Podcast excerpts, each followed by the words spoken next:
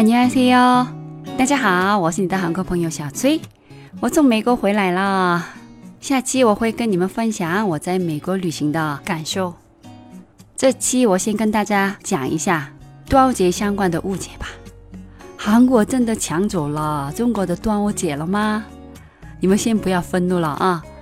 你们知道事情的真相后，不管是韩国还是中国，我们都可以一起开开心心的过端午节了。 오늘은한국이정말중국의단오절을빼앗아갔는지에대해한번얘기해보도록할게요韩国把中国的端午节申请成韩国的节日了吗？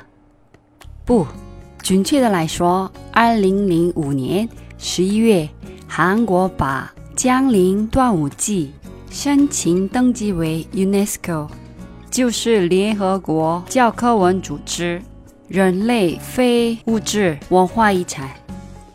韩国把江陵端午祭申请后，韩国人说孔子是韩国人之类的假新闻就开始出现了。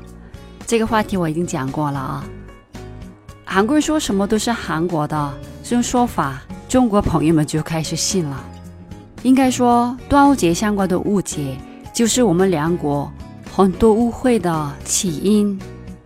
但几乎没有人去主动了解事件背后的真相，媒体也不断的炒作类似的假新闻，这样就蒙在鼓里的人越来越多。那到底韩国和中国的端午节是不是一样的？当你听到韩国抢了中国的端午节的时候，你们不觉得很奇怪吗？为什么韩国要为了中国古代的楚国诗人屈原去过端午节，而且还要去申请？到底江陵端午祭和中国的端午节是不是同一个节日？虽然节的名字相似，其实不是。中国的端午节就是每年农历五月五日，为了纪念屈原，中国人吃粽子，然后赛龙舟的很有中国特色的节日。这我就不用详细的讲了。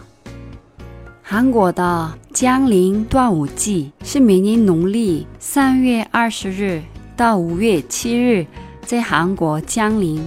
过的一个节日，这段时间进行酿酒、山神祭、巫祭，还有假面具等民间宗教信仰活动的一个大型地方节日。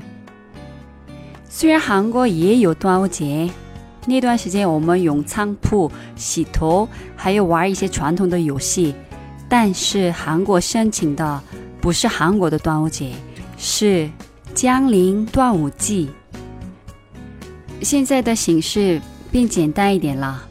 今年的活动从六月三日开始到十日，而且我们不吃粽子，粽子就是中国特色食物。这两个节日不是同一个节日，唯一一个相似的是两国过节的时间。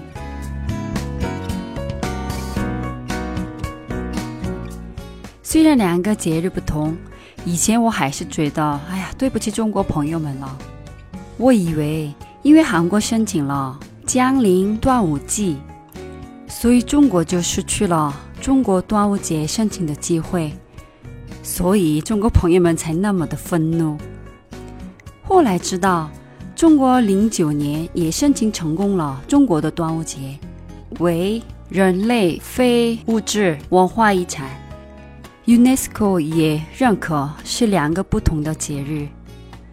可惜的是，很多中国朋友们知道韩国申请了端午节，正确来说应该是江陵端午祭，但就不知道中国也申请下来了。这样不能说韩国抢了中国的端午节了吧？到现在，很多中国朋友们不知道韩国也过很多节气的节日。比如元旦、春节、端午节和中秋节等，很多韩国人也不知道，中国也过同样的节日。两国国民真的缺乏沟通和了解，就像很多西方国家一起过圣诞节一样，我们两国一起过同样的节日，本来应该就是一件很开心的事情。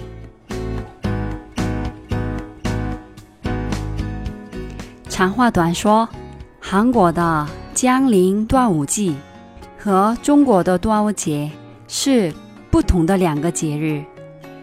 两国的节日都成功申请了 UNESCO 的人类非物质文化遗产。